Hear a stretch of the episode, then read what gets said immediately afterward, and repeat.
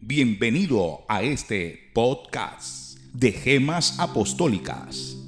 Espero puedas escuchar la tierna voz de Dios en este mensaje. Las Gemas Apostólicas son el resumen de una serie de devocionales personales. El Espíritu Santo puso en mi corazón que los compartiera y así poder nutrir a esta generación con una palabra sencilla pero eficaz que ayude a profundizar en amistad, pasión e intimidad con el Padre. Espero con todo mi corazón que sean de bendición para ti. Viviendo como hijos de Dios. Efesios capítulo 5 versículos del 1 al 5. Traducción lenguaje actual. Ustedes son hijos de Dios y Él los ama.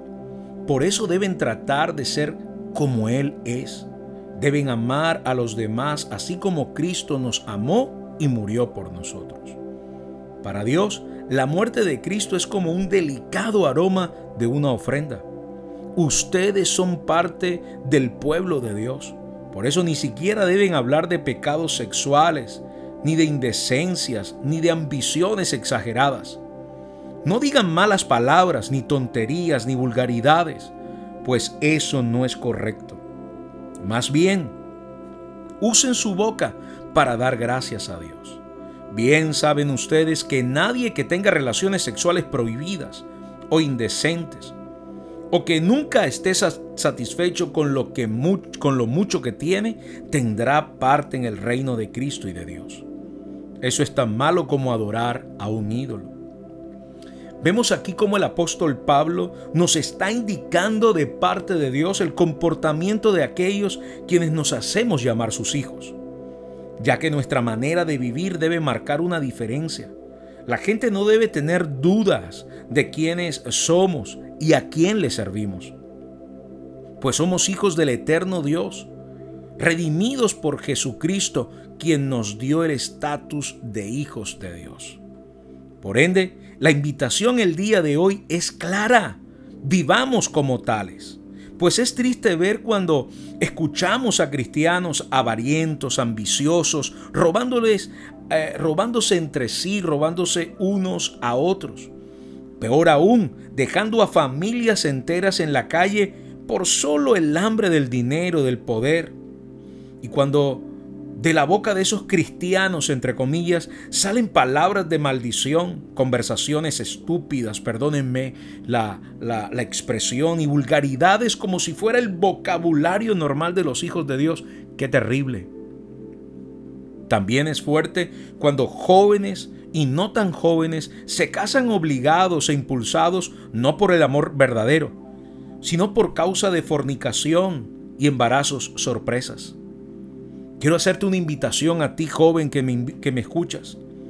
El día que te quieras casar, cásate con aquella mujer que amas porque has respetado, la has valorado y has sabido esperar el día en que el Señor los bendiga. Tenemos que cansarnos de la maldad y del pecado al seno de la iglesia. Levantemos nuestra voz de protesta y digamos de todo corazón no más al vivir como vive el mundo. Es tiempo que se vea la diferencia entre quienes amamos y servimos al Señor por amor y lo servimos por apasionamiento, no solamente por Él, sino también por su reino. Digámosle no más a la, a la religiosidad y a la falsedad. Seamos hombres y mujeres íntegros hombres y mujeres, hijos de Dios, que pueden ver al Señor a cara descubierta. Y por último, tú y yo fuimos comprados y lavados por la sangre de Jesús. Vivamos como hijos del Rey de Reyes y Señor de Señores. Seamos ofrenda de olor fragante y agradable al Señor. Allí donde estás, inclina tu rostro y ora conmigo. Padre y Dios, en el nombre de Jesús.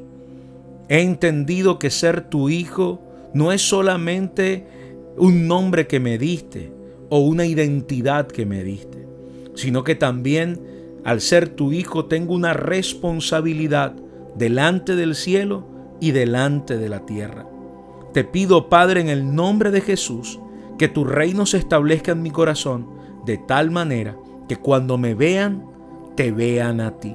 Que cuando me escuchen, te escuchen a ti. Gracias, Espíritu Santo, porque sé que con tu ayuda, guía y dirección podré llegar a la estatura del varón perfecto que es en Cristo Jesús para la gloria eterna de mi Padre Celestial. En Cristo Jesús. Amén, amén y amén. Y recuerda, no comas cuento, come Biblia, que es la palabra de Dios. Bendiciones, chao, chao.